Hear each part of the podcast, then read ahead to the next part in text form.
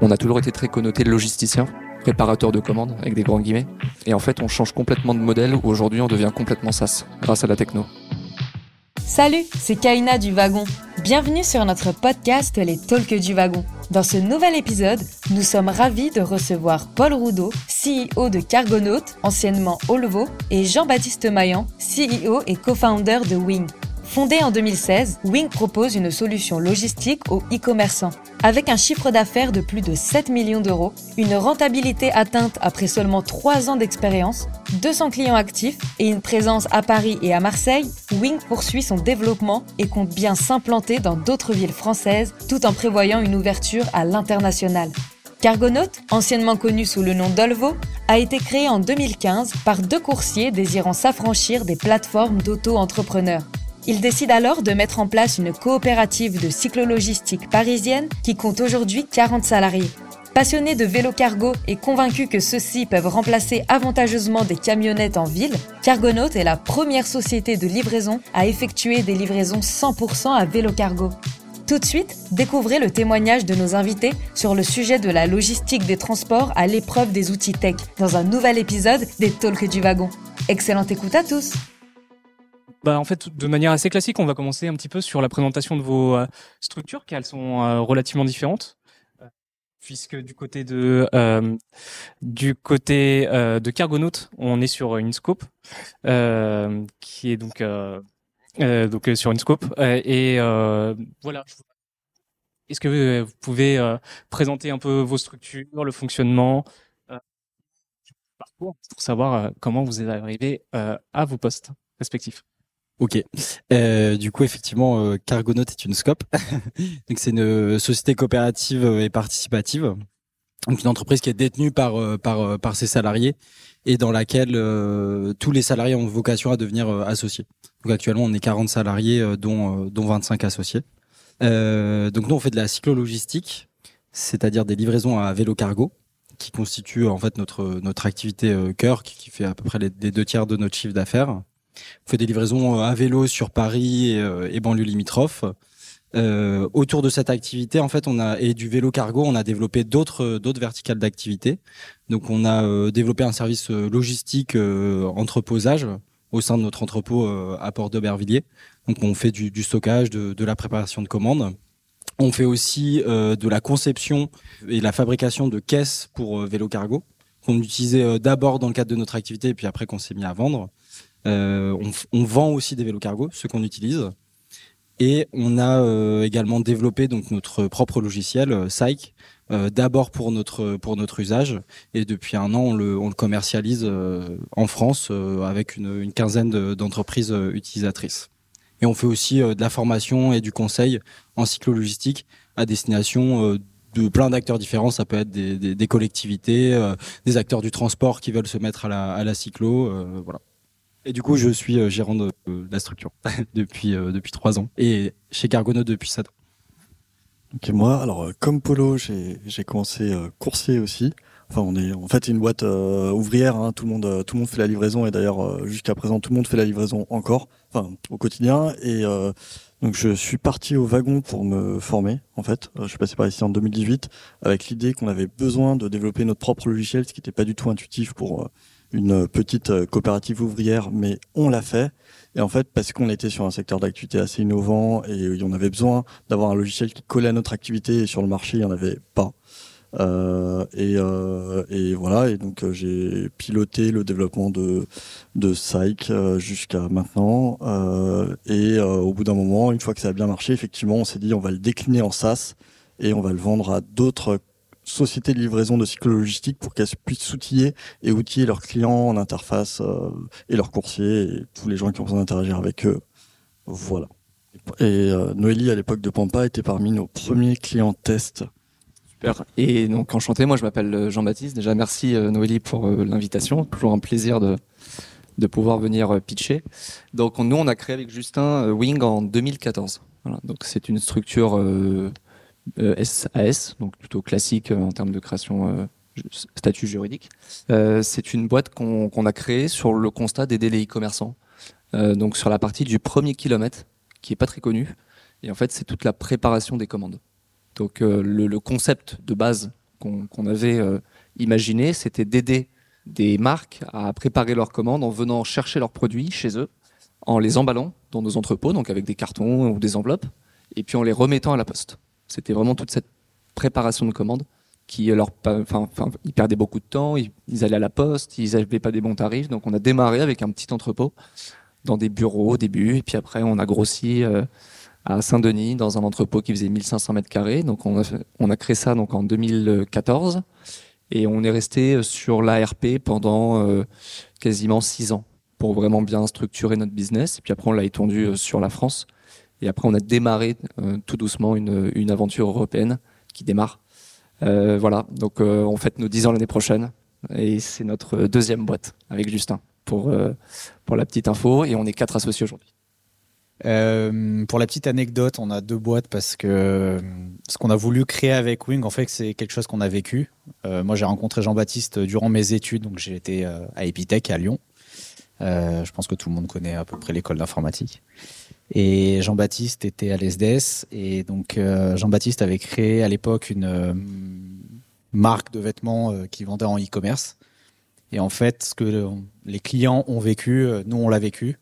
Et donc c'est pour ça qu'on a créé Wing parce que en tout cas à l'époque il n'y avait pas de solution euh, pour répondre à cette problématique-là. Donc voilà, moi j'ai un parcours assez classique, euh, bac, euh, école en 5 ans, master à Epitech. J'ai eu un peu la chance de voir aussi le côté business, ce qui m'a amené à rencontrer Jean-Baptiste. J'ai eu la chance de faire des stages, notamment en entrepreneuriat à HEC. Donc c'était des ponts qui, qui existaient à l'époque entre les écoles. Et voilà. Donc, euh, je sais pas si vous avez remarqué, mais on a un peu un public de techos ici. Et donc, euh, peut-être un petit peu plus euh, en, en data analyse, on, aime les chiffres. Et donc, si vous donnez quelques chiffres, par exemple, sur vos stocks, etc., ils seront peut-être capables de vous calculer quelques KPI. non, je plaisante, c'est simplement pour pour les faire paniquer un peu. Euh, mais euh, ce qui pourrait être intéressant, c'est de nous donner quelques euh, quelques chiffres, quelques ordres de grandeur. Euh, par exemple, sur le nombre de commandes que vous traitez par mois, euh, votre chiffre d'affaires, le nombre de clients que vous avez. bien sûr. Donc on, voilà, donc on a démarré en 2014 et on a on, on, a au début on a un peu démarché chez nos marques copains pour aller chercher un peu les premiers clients. Et en fait on a connu très vite une, une croissance euh, en l'espace de six mois où on a intégré euh, beaucoup de marques. Et on a fait euh, notre premier million de chiffre d'affaires en l'espace de six mois, ce qui nous a permis en fait tout de suite de valider le modèle. donc on a construit ce que je disais pendant six ans que sur Paris et on est monté à 10 millions de chiffre d'affaires au bout de la sixième année. Aujourd'hui on fait 15 millions, on a 380 clients en gestion et en termes de colis ça représente à peu près 200 000 envois par mois pour vous donner un peu après un ordre d'idée, donc euh, plus de 2 millions sur, euh, sur une année. Sur un marché où il y a 220 000 e-commerçants en France. On en a 380. Donc on a vraiment une encore une, une enfin en tout cas une espérance d'aller chercher beaucoup plus de business. Et, et, là on vit un virage, et ça va être un peu le sujet de nous de notre discussion euh, aujourd'hui, c'est que on, a toujours été très connoté logisticien, préparateur de commandes avec des grands guillemets. Et, et en fait on change complètement de modèle où aujourd'hui on devient complètement SaaS grâce à la techno et on, on, se détache de la logistique et du métier opérationnel. Et aujourd'hui, en fait, on devient euh, vraiment un business de plateforme où les marques s'abonnent sur notre tech et euh, on pilote nos, nos, coursiers et nos logisticiens grâce à la technologie. Donc euh, notre, on a pris un peu de hauteur sur le business. On était très concentré sur le métier. Et puis finalement, en fait, nos clients, ce qu'ils voulaient, c'était notre tech. Et on les a écoutés. On, et donc on a pivoté cet été. Donc même une, startup au bout de 9 ans euh, change complètement son modèle. Et j'aurais jamais pensé euh, à la création de la boîte euh, changer radicalement la façon de vendre notre offre en 9 ans. Donc c'est vrai que c'est des vrais sujets chez nous qui ont été complètement stratégiques. Et ça, je laisserai Justin en parler parce que ça a été l'homme de la situation. Donc voilà pour les chiffres. je sais pas si tu peux t'en donner, enfin si, si on attend d'autres, mais alors nous, on n'est pas exactement sur les mêmes euh, ordres de grandeur. euh, nous, on, est, on, existe depuis 2016, euh, euh, mais on a eu quand même une, une montée en charge, euh, donc pareil, beaucoup moins rapide que, que celle de Wing, parce qu'on est arrivé sur un marché euh, celui de la logistique, où en fait il y avait un, un véritable exercice d'évangélisation, puisque personne ne connaissait le vélo cargo. Et en fait, souvent quand on en parlait, et c'était encore le cas euh, jusqu'à il y a un an ou deux ans, les gens euh, rigolaient en fait. C'était, enfin, personne voyait le, le, le potentiel du vélo cargo, alors que maintenant euh, c'est euh, c'est dans les politiques publiques. Euh, là, on a monté notre notre fédération professionnelle qui rassemble tous les acteurs de la filière. C'est vraiment en train de, de, de, bouger et de passer à la vitesse supérieure. Et donc voilà, on a eu un décollage un peu un peu ardu et où en fait on roulait on roulait tous en permanence. En plus, on a on a fait une croissance uniquement sur fonds propres depuis le début. Donc l'impératif de rentabilité euh, était déjà là euh, aux premières heures. Euh, et actuellement, on fait on fait un million et demi de, de chiffre d'affaires annuel, 40 salariés. on a sept activités dans celles que je vous ai décrites. nous, on n'a pas forcément pour ambition de faire croître la, livraison. On, a un positionnement qui est vraiment très quali, donc on préfère faire croître notre marge plutôt que, le, volume d'affaires. Euh, donc un million et demi de chiffre d'affaires, on traite euh, environ 8000 euh, livraisons par mois, sachant qu'on gère le, scope complet puisqu'on fait souvent à la fois le premier kilomètre et le dernier kilomètre. Et sur bah, sur du coup 15 15 utilisateurs, on doit être autour de de, de, de enfin 15 entreprises utilisatrices, on est autour de 20 000 livraisons mensuelles. Euh, kilomètres par jour, donc un, coursier ou une coursière chez nous fait euh, entre 80 et 120 kilomètres par jour, euh, transporte euh, autour de une tonne de, de marchandises, entre entre 700 et, et, une tonne quoi. Voilà. Ouais, alors c'est plus pour rebondir un peu sur le pourquoi de la tech. En fait, nous c'est un petit peu, alors c'était pas exactement le même positionnement qu'eux parce que nous notre problème c'est que en fait on a fait de la tech parce que en face on avait des entreprises qui en avaient et des startups et des gens qui avaient déjà fait leur virage euh, SaaS, etc. Et en fait, on avait des clients juste pour les garder sur notre activité de livraison. On avait besoin de leur proposer des interfaces, des API, etc. Juste pour pas qu'ils euh, se barrent en fait. Euh, et donc euh, non mais on a été un petit peu obligé et euh, notre virage, enfin notre cœur d'activité nous c'est vraiment la livraison. Le but, c'est de pas grossir trop. On a une volonté des sociétaires de dire on est une entreprise familiale, on s'aime bien, on veut rester comme ça, mais on a quand même envie de diffuser notre modèle de dire à d'autres gens en France, bah en fait, si tu as envie de monter une boîte qui ressemble un peu à Cargonaut et qui est une boîte sympa, etc., bon, au moins on peut t'aider à travers le logiciel en t'équipant et en fait, euh, le, la vente du SaaS répond plutôt à cette euh, truc-là. C'est euh, voilà, je sais pas, il y a Fond la Bise à Lyon qui est une entreprise très sympathique, familiale aussi. ils ont une vingtaine de coursiers, et ben on les équipe et eux-mêmes peuvent équiper leurs entreprises clientes et leurs clients. Donc en fait, c'est 15 entreprises. nous de livraison qui utilisent notre logiciel, mais derrière c'est plusieurs centaines d'entreprises clientes qui à travers eux, enfin voilà, interagissent avec eux, et derrière des dizaines de milliers de, de particuliers qui sont livrés. D'accord, donc euh, vos clients sont aussi euh, un petit peu comme pour, Wing, euh, plutôt intéressés par le, côté tech de, de vos services? C'est un des éléments, mais c'est pas le principal. Nous, nous c'est clairement la qualité du service de livraison. le respect des engagements, enfin c'est vraiment le service logistique pour lequel ils viennent avant tout. Et le, la tech, en fait, c'est plus euh, le, la cerise sur le gâteau où on va euh, trouver des petites fonctionnalités euh, qui font qui font la différence et qui, qui produisent des, des gains opérationnels pour nous aussi quoi. Mais la, la tech c'est pas le, le, plus gros argument de notre offre. D'accord. Et donc j'imagine que pour les vélos cargo, le volume et la charge utile sont assez importants à prendre en compte. c'est quoi les commandes les plus insolites que vous avez eu à, à transporter? Et bah, on a un client qui est euh, juste derrière la porte, qui s'appelle euh, Aka Green, euh, et qui fait la végétalisation du wagon, il me semble.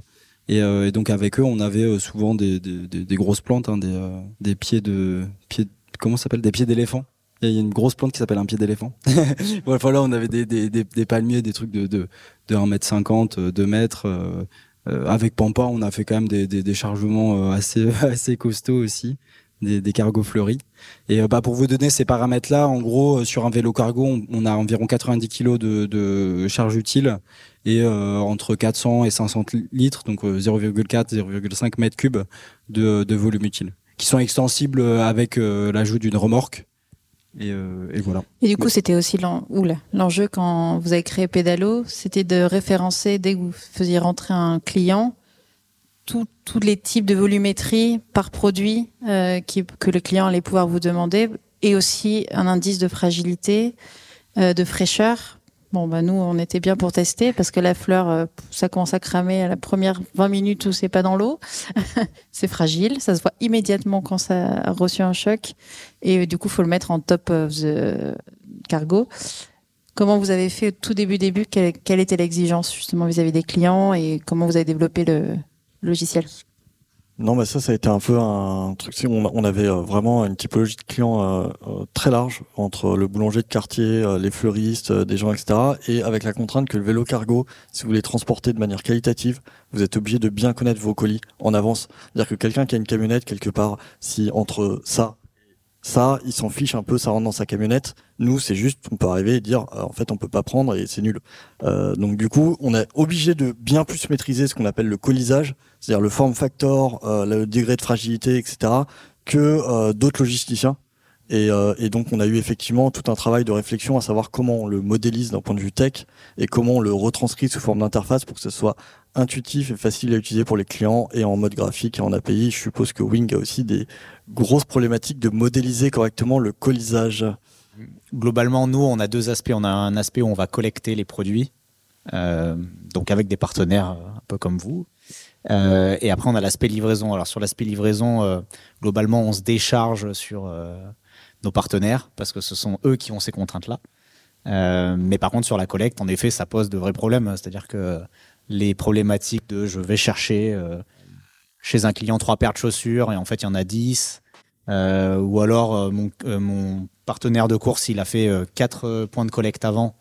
Et du coup, il va récupérer en bout de chaîne un truc énorme qui n'était pas prévu, ou alors qui était prévu, mais au final, en fait, ça rentre pas parce que les dimensions n'ont pas été bien renseignées. Enfin, voilà, c'est le style de problématique qu'on qu'on rencontre au quotidien.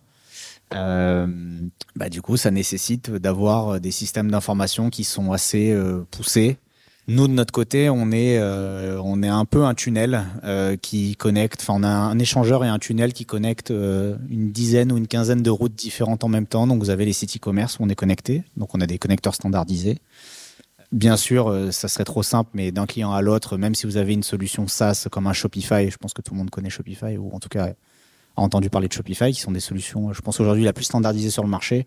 Bah, d'un client à l'autre, dans la façon dont il va l'utiliser, dans la façon dont il va le remplir, ça va être différent. Euh, donc il faut qu'on arrive à faire rentrer à peu près tout le monde dans la même case pour avoir toutes les infos dont on a besoin pour traiter ces, commandes. Euh, derrière ça, on va, être, euh, on va utiliser des outils qui existent déjà sur le marché pour faire de l'optimisation sur le- des calculs de volumétrie, ce genre de choses.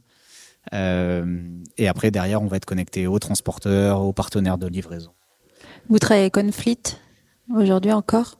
Est-ce que vous connaissez Onfleet? Ça vous, vous, si vous êtes Ouais. peut-être expliquer ce que c'est et parce que vous travaillez ensemble avec avant et vous encore maintenant, je crois.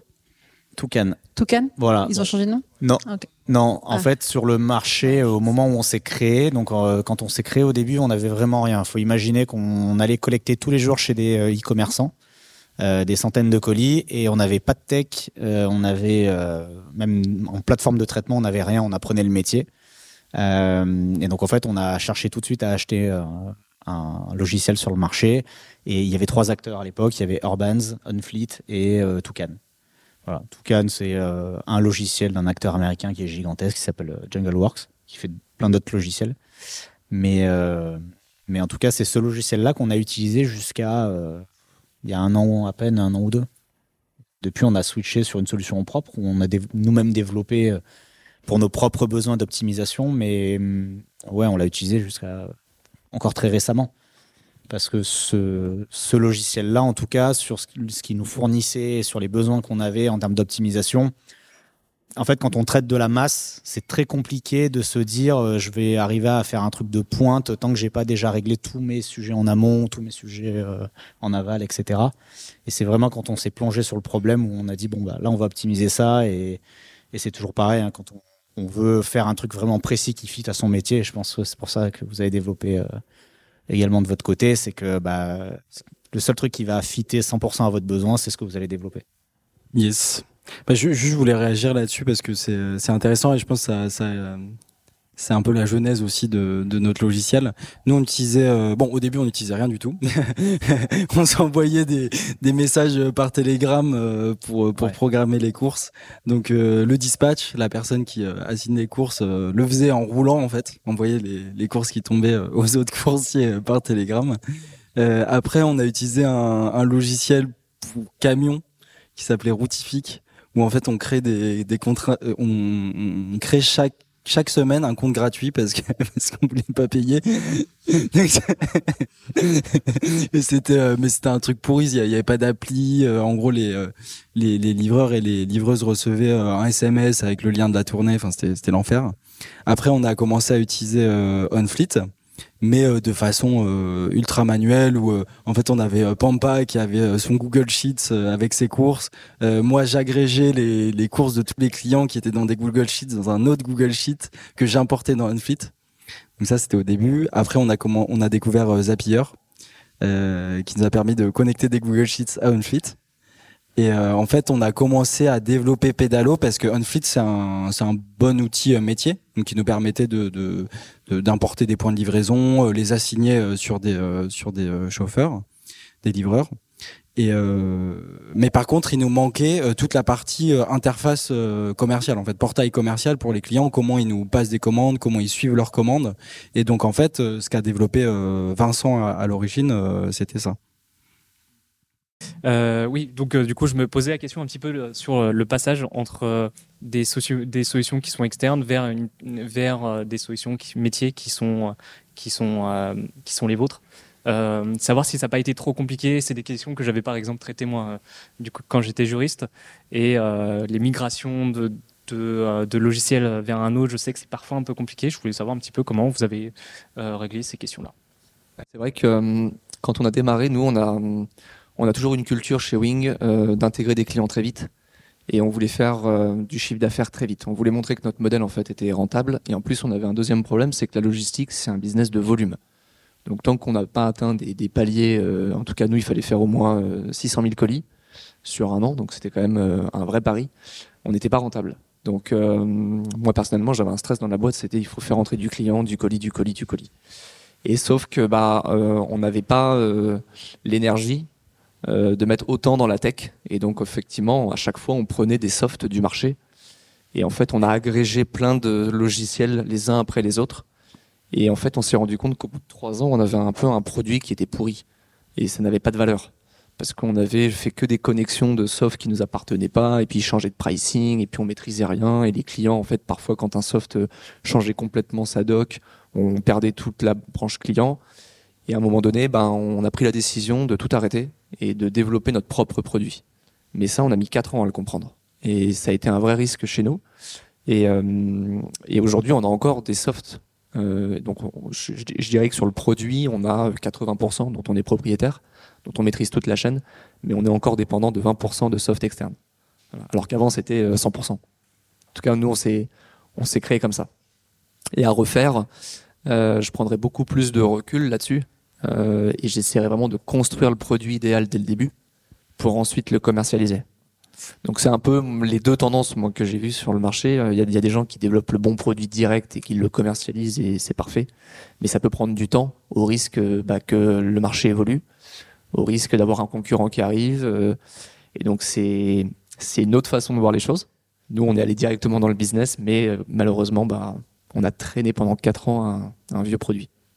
Point à prendre en compte là-dedans, c'est que dès lors que vous avez du business qui tourne dans euh, ce que vous avez construit, un peu importe que ce soit une agrégation de soft, globalement on avait un peu de code, mais on avait du Zapier. Enfin, euh, faut vous dire que dans beaucoup de business qui existent aujourd'hui, vous voyez tous les jours, il y a beaucoup de Zapier ou de spreadsheet, Excel, ce genre de choses. Mais euh, à partir du moment où en fait vous avez un client qui tourne là-dessus, ben, en fait vous, avez un, espèce de boulet autour de la jambe et ce truc-là vous devez le traîner. Donc à partir de ce moment-là, euh, où vous voulez faire avancer votre produit, switcher, euh, changer de, de solution, etc., bah, vous devez prendre en compte que vous avez un client existant qui a un flux. Et euh, moi, j'ai un associé qui me rappelle aussi qu'il ne faut pas perdre le business à ce moment-là. Euh, donc, c'est. Enfin, même pour la vie de la boîte en soi, mais. Enfin, voilà. Il faut. À partir du moment où vous lancez quelque chose, même si c'est sur quelque chose de bancal, si vous voulez le changer, il faut prendre en compte que Euh, vous pouvez pas faire n'importe quoi. Vous pouvez pas euh, dire euh, je cut tout, je relance tout, parce que ça hurle. Et en fait, ça c'est une problématique globale dans notre métier au niveau de la logistique, etc. C'est que c'est pareil pour de la livraison de repas ou quoi. C'est qu'on traite quelque chose qui est réel. C'est-à-dire qu'il y a plein de SaaS aujourd'hui euh, qui euh, traitent de la dématérialisation qui sert à gérer de la data ou ce genre de choses. Nous, on traite vraiment quelque chose qui est physique, c'est-à-dire qu'une commande qui tombe dans notre système ou euh, un ordre de commande, une livraison, ben, en fait, derrière, il y a une personne, il y a un objet, il y a, enfin, voilà, il y a vraiment quelque chose. Et s'il y a un moindre grain de sable dans le truc, même si vous, vous utilisez une solution bancale, vous êtes sûr que vous avez un mail du client, un appel en urgence, un mec qui hurle. Ça, c'est la base du business en logistique. En fait, la logistique, et c'est pour ça que les acteurs sur le marché ont des solutions qui sont très anciennes, euh, souvent archaïques. hein. Nous, quand on est arrivé avec Jean-Baptiste sur le marché de la logistique, euh, il y a plein de logiciels, des, solutions, des SaaS sur le marché, enfin, quand on peut appeler ça SaaS, hein, euh, qui existent sur le marché. Il y en a des centaines. Des éditeurs qui sont là depuis les années euh, 90. Je pense que euh, la plupart des choses qu'on utilise aujourd'hui n'existaient même pas à ce moment-là. Et ces acteurs sont toujours là, avec des solutions sur le marché. Ils les commercialisent toujours. Et, euh, et donc, en fait, quand nous, on est arrivé sur ce marché-là, ben, on était un peu au milieu de tout ça avec plein d'acteurs qui faisaient plein de choses différentes, mais qui fitaient pas à notre modèle. Et donc, on était obligé de construire un truc euh, qui a mis beaucoup, beaucoup, beaucoup, beaucoup de temps. Aujourd'hui, euh, euh, je crois qu'on a enlevé certaines parties de notre plateforme qui était là depuis 2014, il y a à peine quelques mois. Voilà, c'est c'est des trucs qu'on traînait parce que bah c'est pas une priorité, donc euh, on n'a pas forcément toutes les ressources dont on souhaite avoir. Je, je voulais dire une remarque là-dessus aussi. Euh, L'année dernière, on était euh, un peu plus de 60 dans l'entreprise. Euh, Il y avait trois développeurs. Pour vous donner euh, le mindset euh, de la boîte qui était très logistique en fait. Business et logistique. Et puis on avait un produit avec que des produits externes. Euh, Aujourd'hui, on, on est 15 développeurs. Donc on a, on a vraiment complètement changé la façon dont on perçoit le produit et comment on le commercialise. Et ça a radicalement changé effectivement euh, des sujets euh, internes. Et euh, si, en fait, il y a quelque chose qui peut-être est pas clair pour les gens, mais qui transcrit de, nos échanges, c'est qu'en fait, en, logistique, il y a vraiment un écosystème euh, logi- logiciel, logistique que vous pouvez pas imaginer en fait, qui couvre vraiment des secteurs très précis d'activité, et tout le monde va se brancher dans le flux logistique mondial par un point. Mais en fait, enfin, il y a jamais un seul acteur qui va tout contrôler entre euh, euh, le site e-commerce, machin, etc les plateformes d'agrégation de transporteurs, euh, les, il y a, y a des logiciels spécialisés dans tous les sens. Il y a des, nous par exemple en fait, ce qu'on ce qu'on a construit nous, ça s'appelle un TMS, Transport Management System. Il y a aussi des Warehouse Management System, il y a des agrégateurs, il y a des méta-agrégateurs, il y a les, des connecteurs e-commerce, etc. Donc en fait, on est obligé de composer et de se choisir son combat là-dessus parce que euh, bah, euh, surtout nous avec nos tailles d'équipe réduites, faut vraiment qu'on réfléchisse à où est notre euh, proposition de valeur logicielle parce qu'on va jamais couvrir toute la chaîne. Donc voilà, de toute façon, on est obligé de composer avec tout ça. Et après, euh, nous, comment on a comment on a géré le truc? Ben, En fait, quand je suis revenu du wagon, donc je me suis retrouvé face à un espèce de plat de spaghetti de no code. Euh, mais où en fait, grosso modo, on avait des trucs euh, dans tous les sens avec euh, des formulaires, euh, euh, des spreadsheets, etc., qui pointaient plus ou moins à travers Zapier vers OnFleet. Et, et j'étais développeur débutant et, et voilà. Et en fait, c'est comment et avec des grosses douleurs opérationnelles qui commençaient à apparaître. Et c'est comment on commence à régler les trucs là-dessus. En fait, ma première étape, c'était pas de coder Psych, c'était de dire ok, on va d'abord faire avec l'existant, on va prendre les points de douleur les plus importants, on va faire du script Ruby euh, juste pour euh, résoudre ça, puis faire des petits utilitaires. Genre un des trucs, euh, on avait des gros problèmes de livraison récurrente. Bah premier truc, c'est utilitaire de livraison récurrente, juste un POC, euh, machin et tout. Et après, en fait, euh, ouais, développeur tout seul, faut choisir ses combats. Donc effectivement, c'était bête, mais je me suis dit, en fait, on a plein de trucs. On a OnFleet qui est là, et on a plein de trucs complètement bordéliques qui pointent tous vers OnFleet. En fait, si on a envie de faire, et il y a les clients à l'autre bout. Si on a envie de faire un truc, il y a un moment, il va falloir qu'on foute une couche d'abstraction au milieu, qui est au moins un endroit unique, parce qu'on n'avait pas d'endroit unique à part OnFleet, qui recense toutes nos commandes. En fait, je suis parti de ce constat-là, et en fait, je me suis dit, ben, on peut pas, de toute façon, on peut même pas couper OnFleet directement, ce serait une migration trop coûteuse. Donc, si un jour on a envie de s'en débarrasser, faut qu'on ait une abstraction au milieu. Donc, j'ai codé ce truc-là en me disant, OK, on va mettre toutes nos commandes de tous nos clients, on va leur donner Du coup, OnFit, on va pas le remplacer tout de suite parce qu'en fait, ça marche bien. Ça fait ce qu'on veut. Les apps coursiers, ils sont à peu près contents. Les dispatchs sont contents. Par contre, les, les clients, ils sont pas contents parce que eux, leur expérience de commande, elle est pas bonne. Donc, en fait, je vais abstraire la commande. Je vais mettre toutes mes commandes dans un système unique et après, on va relever la tête et on va voir euh, comment on passe à la suite. Et la suite, à un moment, bah, c'était de dire, OK, et eh ben, en fait, euh, peut-être que ce cœur de métier d'application dispatch coursier, faut le remplacer, OnFit. Mais du coup, on n'avait plus qu'une seule connexion euh, bidirectionnelle euh, API Webhook. Et donc là, on a dû reconstruire le truc et on a fait une belle transition, mais qui a été en fait moins douloureuse que ce qu'on anticipait. On a quand même réussi à recoder l'équivalent d'un produit d'une startup californienne où je sais pas combien de dizaines de développeurs ils sont en truc qui franchement euh, est satisfaisant pour nous en tout cas et pour nos entreprises qui nous, qui nous utilisent. En, en, vrai, non, le cœur du truc, on l'avait fait en 5-6 mois, mais après, si on compte toute la transition, etc., parce qu'on a fait une transition très progressive, parce qu'on peut pas, euh, on a des opérations tous les jours. Hein. Euh, on a mis 12 mois au total sur le projet, mais ouais, avec deux ETP au code. Ah ouais, donc c'est assez, c'est quand même assez impressionnant. Oh. Donc l'un des gros problèmes, je pense que dans vos deux métiers, c'est comment on optimise aussi le, le parcours euh, de livraison. Euh, et euh, je sais que c'est un, programme qui, c'est un problème mathématique qui peut être parfois assez compliqué à, à résoudre.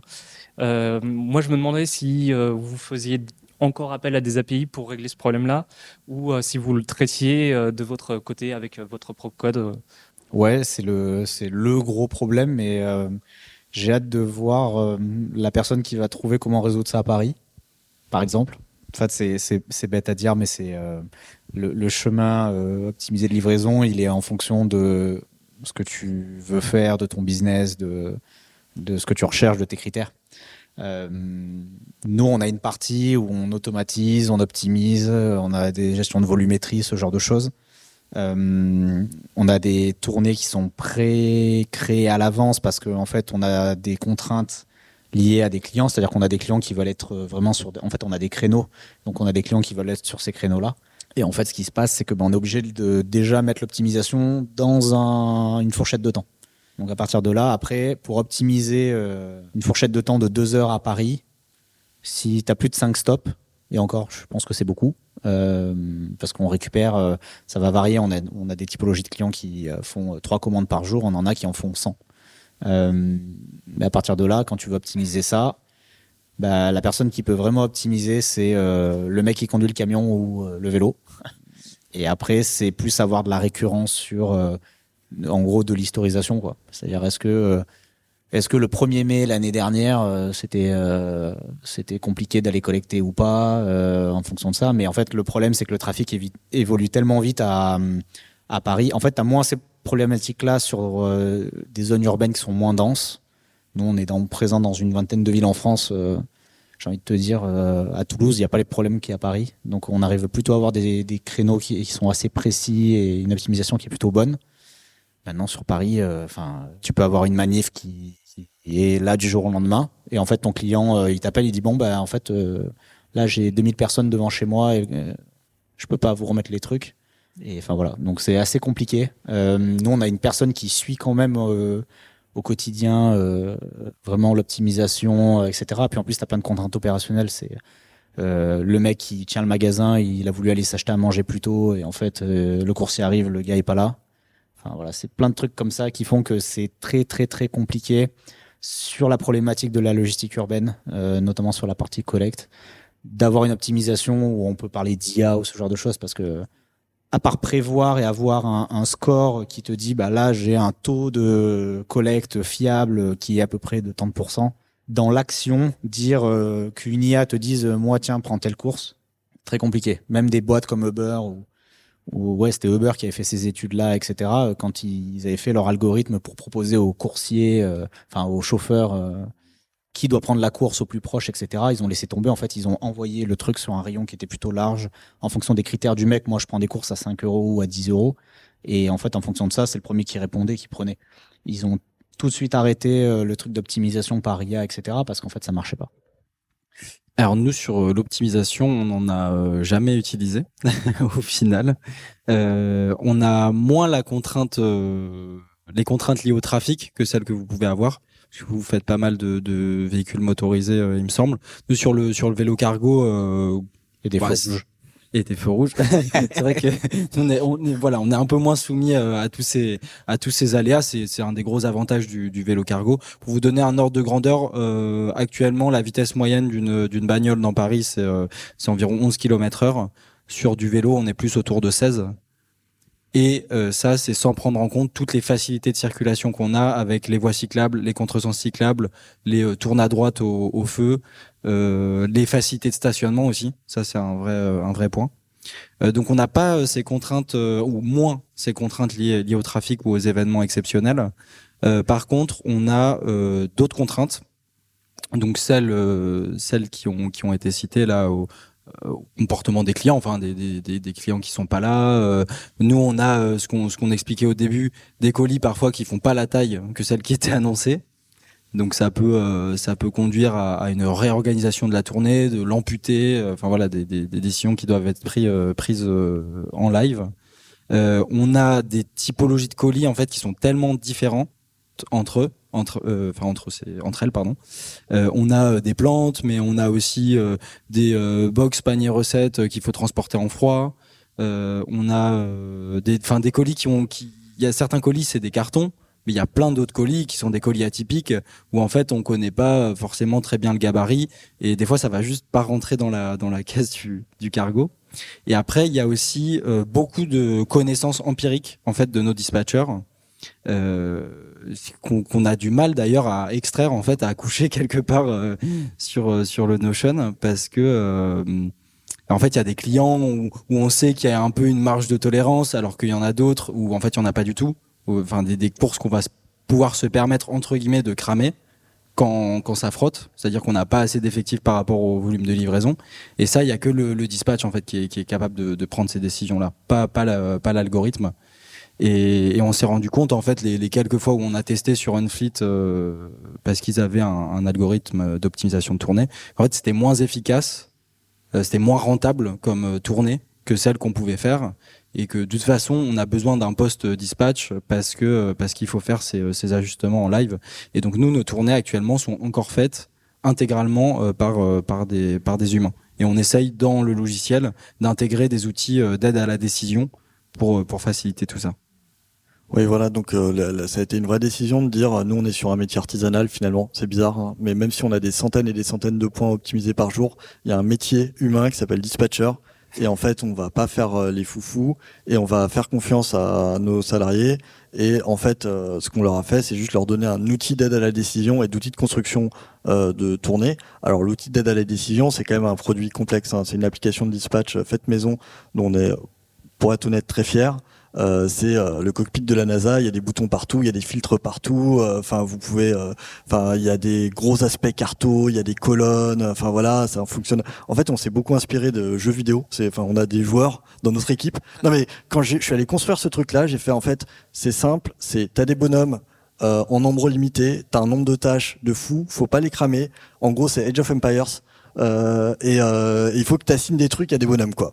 Et, et, et des bonnes femmes. Et euh, oui, parce que il y a quand même, euh, on est une des entreprises, je crois, du secteur quand même les plus féminisées. 15%, mais c'est bien pour le secteur de la livraison à vélo.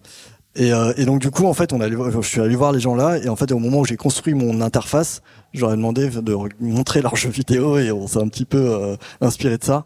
Et donc aujourd'hui, voilà, euh, c'est bête, mais euh, on peut construire des tournées, on voit en temps réel l'évolution du graphe de chargement prévu au fur et à mesure de la journée, voir si on va pas cramer la contenance. euh, tac, en fait, c'est vraiment de l'aide à la décision. Ils ont un graphe d'heure d'arrivée, ils se disent ah ouais là, tac, tel client, si on met tel point là-dedans à partir de la carte, mais en fait il va être un peu en dehors, mais ça va me permettre d'optimiser tel truc, tel truc, et c'est comme ça qu'on fait. Et vous gérez comment aujourd'hui si le client est pas là? C'est toujours 5 minutes max et on s'en va ou on l'appelle combien de fois? les pratiques commerciales. Euh, non, non, oui, c'est toujours euh, toujours cinq minutes. Alors là, on a intégré euh, plus de notifications qu'auparavant. Maintenant, on a un mail qui part qui part la veille, plus le SMS qui part au début de la tournée. Et mais on a encore un travail à faire sur sur la collecte d'infos auprès des destinataires pour leur permettre, par exemple, de changer leur créneau s'ils sont pas là ou d'indiquer des, des infos de livraison supplémentaires. Mais effectivement, oui, on Oui. arrive, on attend. Nous, la difficulté, c'était les fleurs. En général, la personne ne s'attend pas à les recevoir. Donc, on ne va pas euh, griller. On a le numéro de, du destinataire, mais déjà, on n'a pas le droit de, de forcément l'informer, de lui écrire, et on ne va pas en plus euh, griller la surprise. Donc, le destinataire ne sait pas qu'il va recevoir un bouquet, et il faut arriver à passer le premier digicode et le deuxième, et qu'il ouvre à un parfait inconnu, une parfaite inconnue, pour lui dire de venir au troisième étage ou livrer le bouquet. Et ça, c'était compliqué. Et pour l'anecdote d'ailleurs, au tout début, début de Pampa, si je peux le dire, t'as raconté. Euh, Il y, a, y a un mec qui, qui commençait à me dire Ouais, trop drôle, vos coursiers à vélo, là, ils, ils lisent les mots en direct quand ils arrivent dans l'entreprise. On dit Mais quoi Mais qu'est-ce qui se passe? Pourquoi ils font ça? Il y avait toujours un mot avec le bouquet euh, écrit. C'était Paul qui. euh, il mettait beaucoup de cœur à l'ouvrage parce qu'on a vraiment grandi ensemble. On était petite boîte au même moment. Et, euh, et en fait, dans le Google Sheet, il y avait les mots. Et donc, du coup, euh, Paul les apprenait par cœur et il les récitait, il les déclarait. Mais il les déclarait. Et on, a, je pense, fait des clients grâce à ça. On, a été connus pour ça. Même un jour, vous étiez arrivé à un CPE, à une école, je sais pas quelle école c'était. Tu avais demandé euh, la classe euh, et il était arrivé en plein cours et il avait, c'était un mot d'une mère à sa, fille pour son anniversaire en espagnol en plus. Et tu l'avais euh, déclaré devant toute la classe, alors les larmes et tout ça. Bon, on était contents. On avait des bonnes reviews. et du coup, on en a fait une option parce qu'on pouvait faire ça au début et on cochait et gratuitement on avait euh, lecture du mot par un coursier à vélo euh, devant l'assemblée. Donc c'était assez marrant. Dans toutes les langues ouais voilà c'est ça. Non mais c'est ça. Au début on peut faire ce genre de truc. C'est trop Ouais, tu parlais d'optimisation, je voulais rebondir. Nous, on a mis vraiment aussi la, techno euh, au centre de nos coûts pour optimiser justement bah, nos achats. Je m'explique, euh, on est dans un business de volume.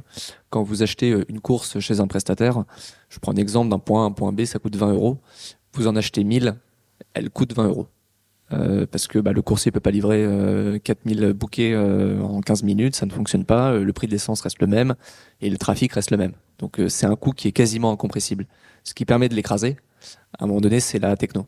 C'est comment on optimise une tournée intelligente qui fait qu'aujourd'hui, on est passé euh, à une moyenne, nous on achetait en moyenne 18 euros nos courses et on est quasiment tombé à, à 12. Je prends un autre exemple, on, a développé un logiciel d'optimisation sur le choix de nos cartons. Euh, quand vous ouvrez euh, donc une commande, vous avez euh, une bouteille d'eau, un micro, euh, bah, c'est pas le même carton que si c'est le micro et l'iPhone. Et donc en fait, euh, au-dessus d'une table de préparation de commande, ça on l'a vu d'ailleurs chez Amazon, vous avez euh, une vingtaine de références de cartons. Avant, euh, nous on en avait 3-4, et en fait on prenait euh, le petit, le moyen, le grand. Là maintenant, le logiciel, quand on scanne la commande, on sait que euh, bah, c'est pour Adidas, il y a un pull, une chaussure, ça nous dit tout de suite carton 2. Et en fait, on va optimiser la volumétrie de notre packing. C'est con, mais en l'espace de deux ans, on a optimisé de 18 centimes nos achats de cartons. Je vous prends un exemple sur 2 millions de colis, enfin de cartons, c'est 400 000 euros.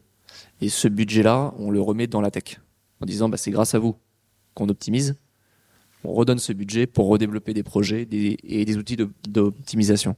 Ça, encore une fois, c'est vraiment une culture qu'on a, qu'on a mis en place les deux dernières années, qu'on n'avait pas du tout. Avant, on avait un logiciel, petit, moyen, grand, voire un Excel, et puis, euh, puis on, on emballait un peu comme on voulait. Voir le préparateur de commande avait le choix de prendre ce qu'il voulait. Si je peux faire un peu la transition justement sur, euh, cette difficulté un peu euh, conjoncturelle, euh, parce que votre secteur est fortement lié au e-commerce, moi je me demandais en fait comment on s'adaptait justement dans ce, marché qui, était, qui est aussi lié à la conjoncture économique et à tous les événements qui ont eu lieu ces dernières années.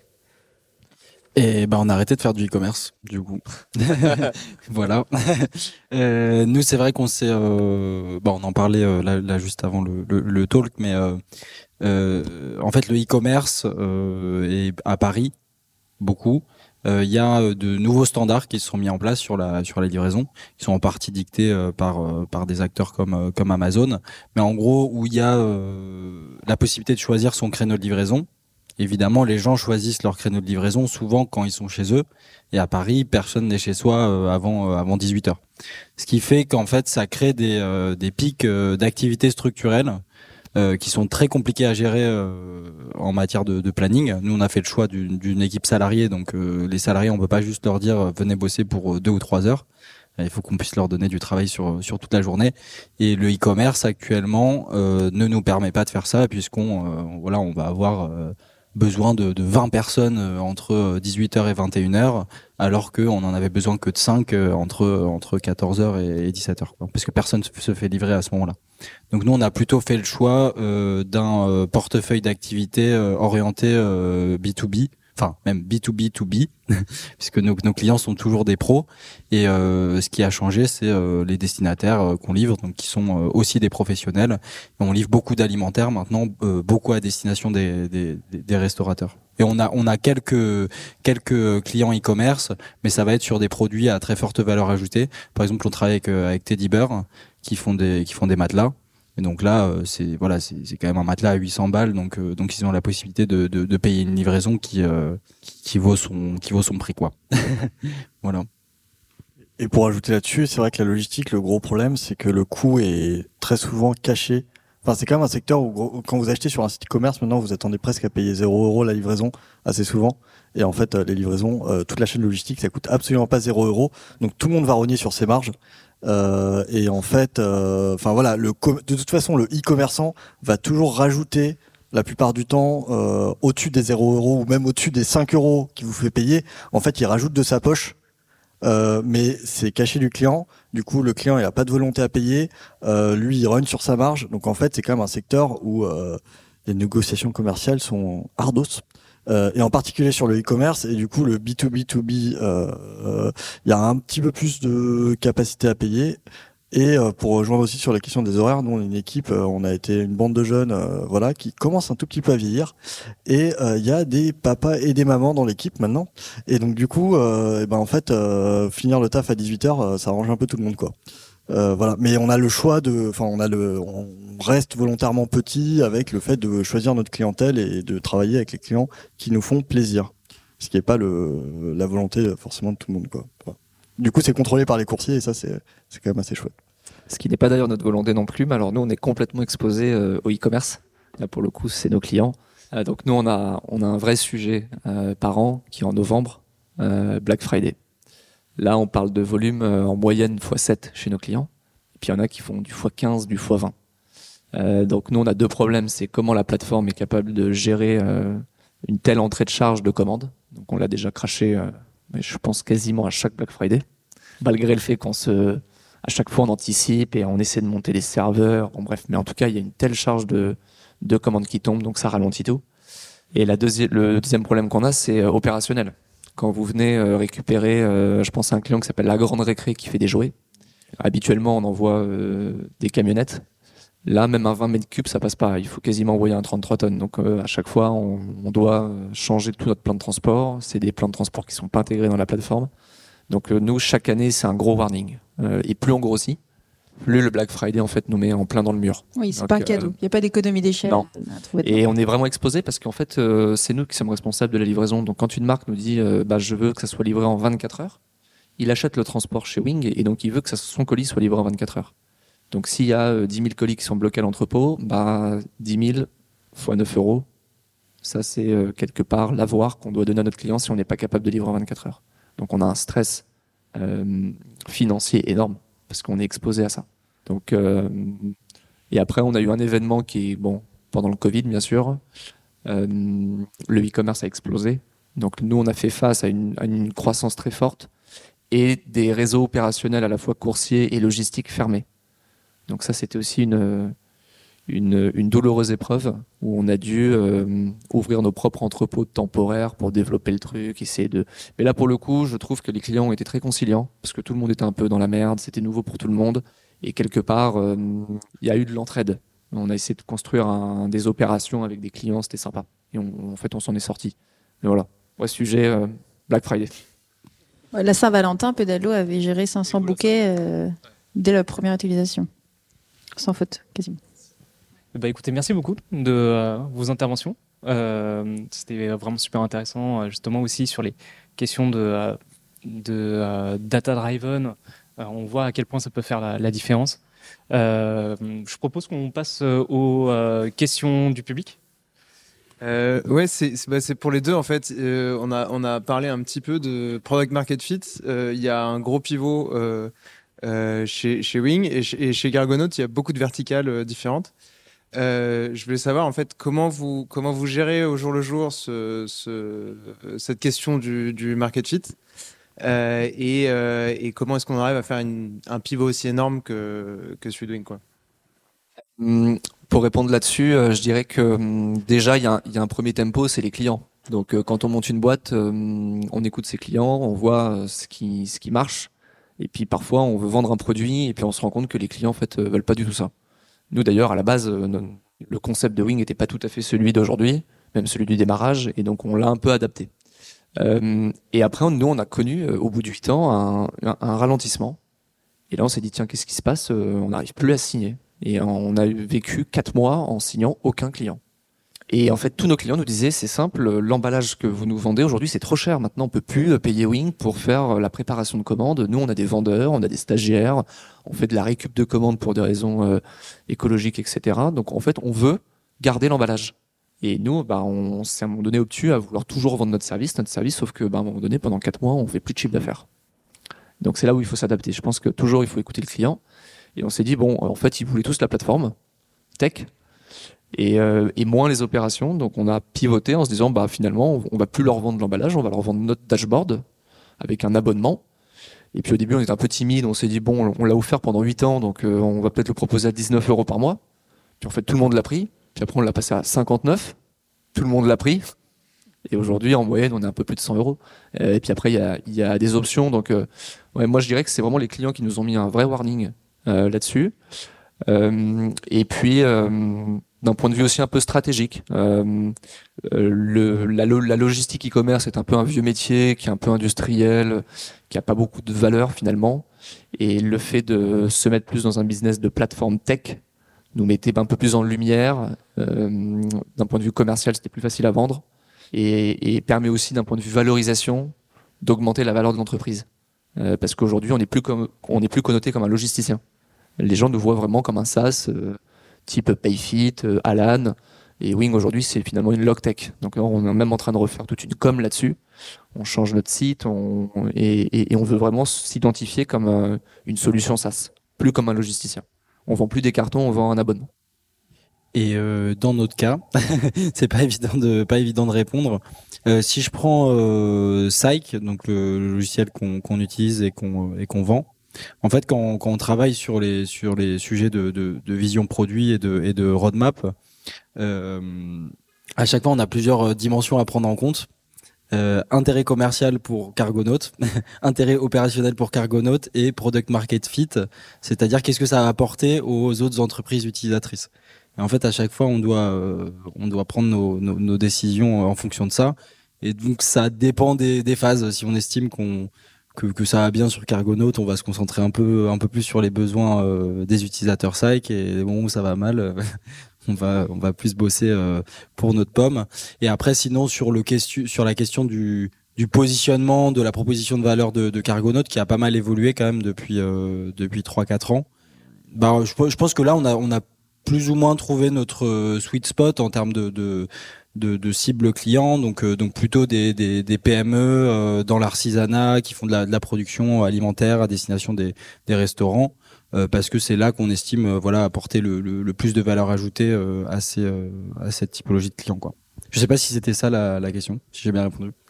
Peut-être rajouter aussi un autre truc qui là pour le coup, enfin, on a fait partie du même comité de direction et qui est un petit peu difficile, c'est que du coup nous on a, on doit articuler deux réflexions en même temps, c'est-à-dire un input client euh, et en fait être à l'écoute du marché et réfléchir d'un point de vue de stratégie commerciale, euh, business plan, etc. Vraiment un truc euh, très euh, comme on fait en école de commerce, euh, identification des segments clés, etc.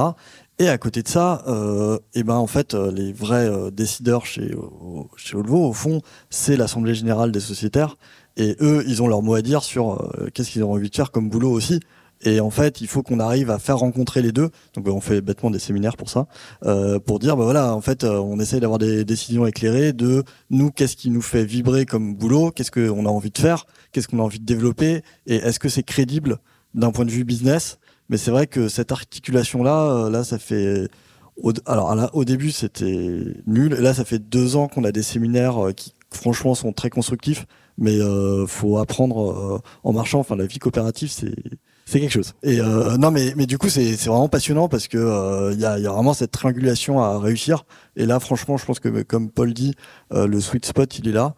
Et pour qu'est-ce que ça apporte la tech? Nous, en fait, aujourd'hui, la tech en soi, elle serait, je pense que si on mettait du chiffre d'affaires, enfin, serait déficitaire.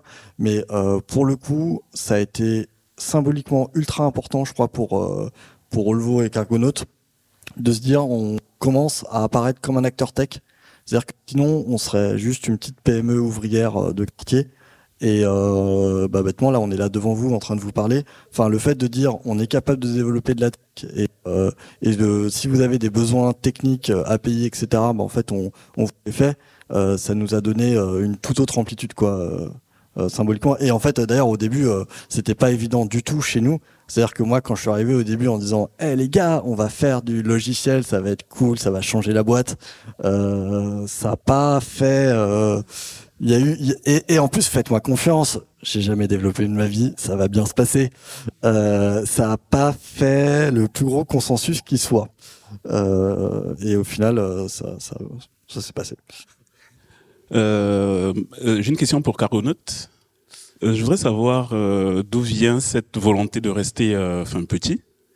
Est-ce que c'est lié à votre statut juridique, au fait que vous travaillez avec des sociétaires, ou est-ce que c'est parce que votre modèle n'est pas vraiment scalable, c'est-à-dire que si j'ai bien compris, vous devez dans votre process faire faire confiance aux dispatchers euh, parce que c'est pas euh, technologiquement enfin c'est difficilement euh, optimisable et on sait très bien enfin on peut se faire confiance quand on a un petit nombre mais si on devient si on est mille enfin si, on, grandit énormément cette partie confiance voilà peut être altérée.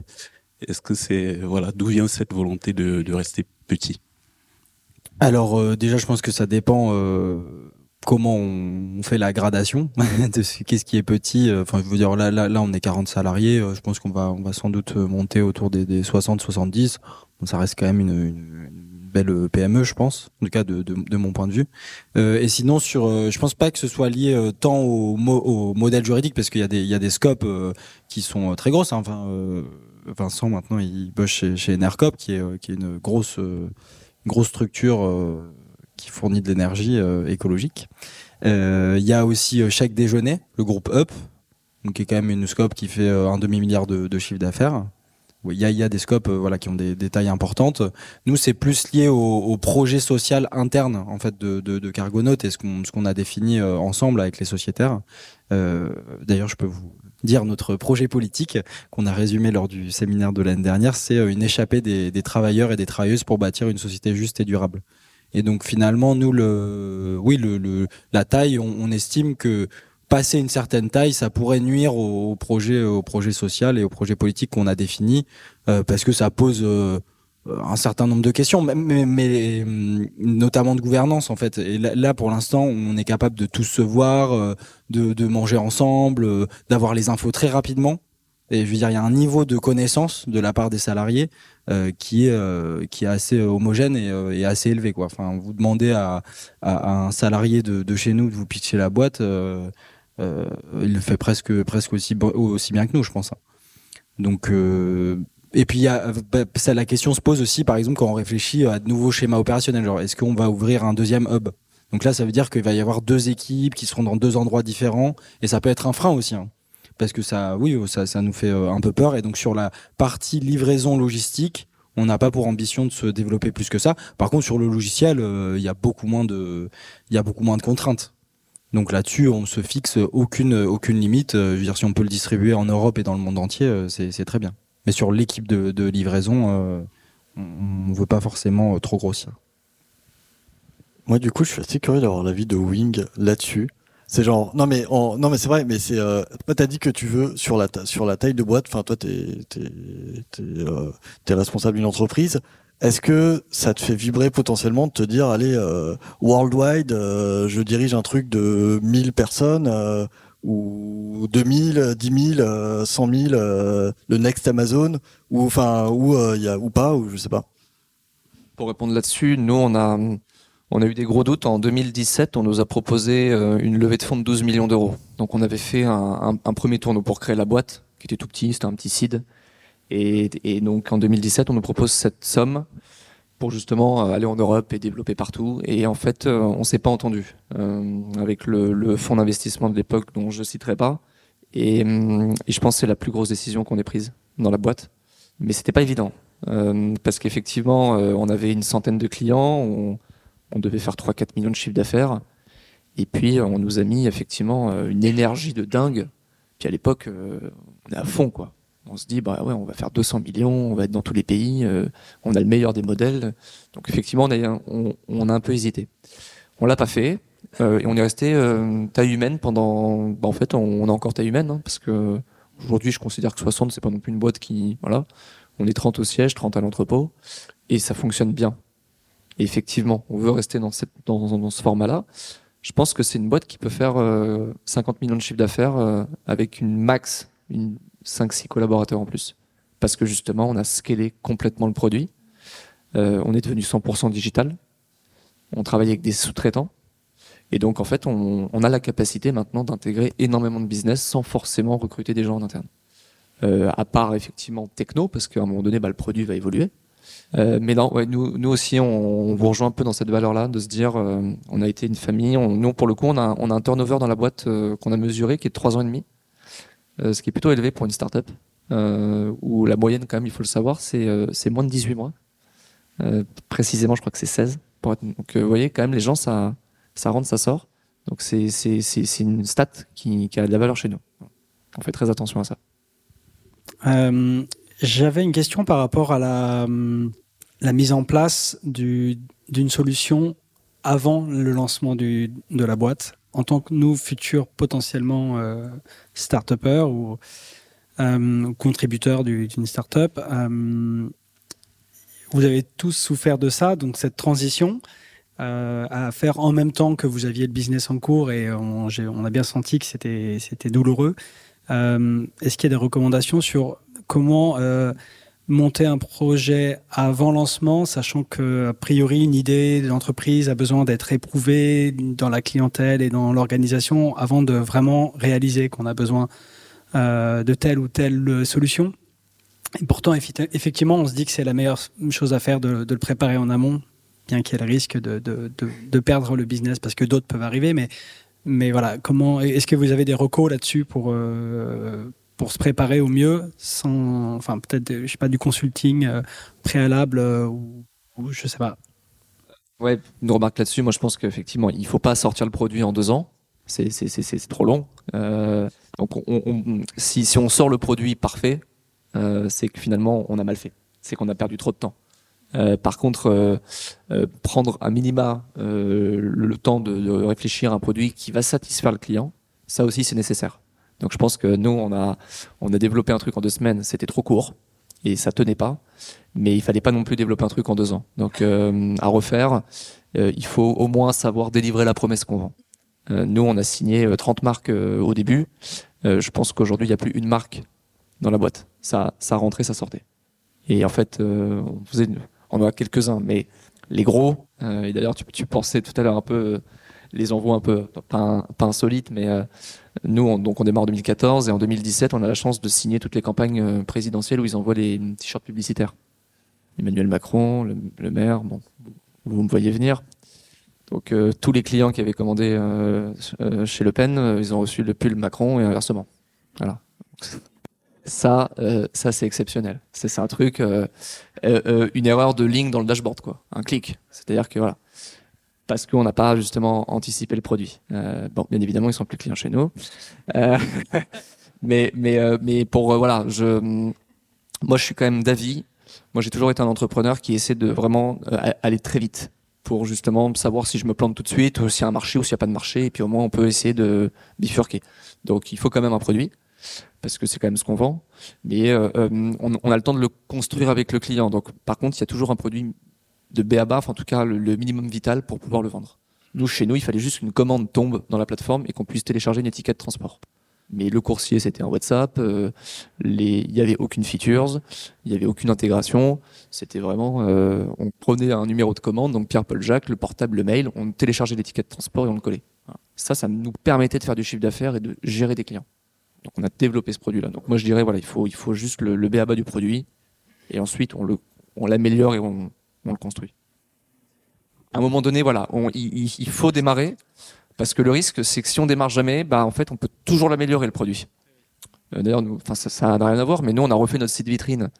Euh, euh, donc, on a démarré pour pour rien vous cacher au mois d'octobre. Donc, on recrute une directrice marketing qui a refait tout le site avec le pivot, Wingsas, etc. Et qui veut faire le truc parfait. On est le 26 avril, il n'est pas sorti.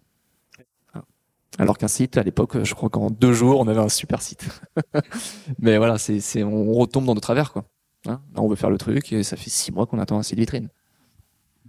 Et nous, on n'a pas trop eu. Enfin, moi, du coup, j'ai pas eu le choix. C'est vrai que, alors, ça a été euh, euh, un peu euh, un contre-intuitif. Au début, j'étais pas du tout. Je me suis dit, mais ils ont au, au Levo, ils ont fait les choses à l'envers. Ils ont commencé à bosser n'importe comment. Et après, ils se posent la question de la tech. Et euh, au moment où il y a déjà des incendies dans tous les sens et qu'on a qu'on peut que courir en tant que développeur en train d'attendre un incendie là, là, là, là, voilà. Et euh, et en fait, rétrospe... et j'aurais imaginé que la bonne manière de faire, euh, comme ça, un peu, tu vois, naïvement, c'était de dire, euh, bah non, tu commences d'abord par imaginer ton business model, puis faire un produit informatique, puis le lancer sur le marché, et ensuite avoir les opérations qui tombent par-dessus, tu vois. Et en fait, le faire dans l'autre ordre, et ben, c'était pas si mal du tout, parce que, euh, en fait, t'avais une créativité folle de euh, trucs à base de bout de ficelle dans tous les sens, mais tu vois, t'avais vraiment le, bah, on a envie de proposer telle prestation au client, on la propose, on se démerde, et après, euh, si derrière faut rattraper le truc euh, côté tech, et ben on le fait. Et en fait, jusqu'à maintenant, du coup, j'ai continué plutôt à encourager mes collègues à prendre un temps d'avance, à dire, bon en fait, t'as envie d'un truc, et ben t'es es gentil, tu vas pas attendre la tech, tu vas te débrouiller, t'as Google Sheet, euh, t'as un tableau blanc, t'as des ardoises, tu fais ton truc. Et si à un moment on voit que ton idée opérationnelle ou ton idée commerciale ou machin, euh, c'est une bonne idée, et ben on va te le durcir sous forme de vraie technologie et euh, pas tomber dans le travers que maintenant qu'ils ont des vrais développeurs parce qu'il y a une vraie équipe etc euh, il y a le risque de tomber dans le travers de euh, non on va faire une demande auprès du de, tu du pôle numérique de tu de construire un truc et le faire que après. Ben non c'est le mauvais réflexe. Faites d'abord euh, faites des trucs dégueux à base de Zapier. Euh, les commerciaux, vous bridez pas tellement que ça finalement en fonction de la plateforme. Si vous avez envie de proposer un truc parce que vous sentez qu'il y a un gros market fit avec le client, et ben un truc qui tombe pas du tout dans les clous du logiciel, et ben on va se démerder. Ça va être euh, la croix et la bannière. On va devoir euh, faire des calculs à la main et tant pis quoi. Et, euh, et seulement après on pense au logiciel. C'est très contre-intuitif, mais c'est pas si mal. Mais c'est ce qui se passe dans, je pense, 95% des startups et des boîtes aujourd'hui. Euh, parce qu'en fait, déjà, y a chaque client va va pas être dans le même tunnel, il va pas rentrer exactement dans ce que vous avez prévu. Il y a toujours un petit truc qui part à côté.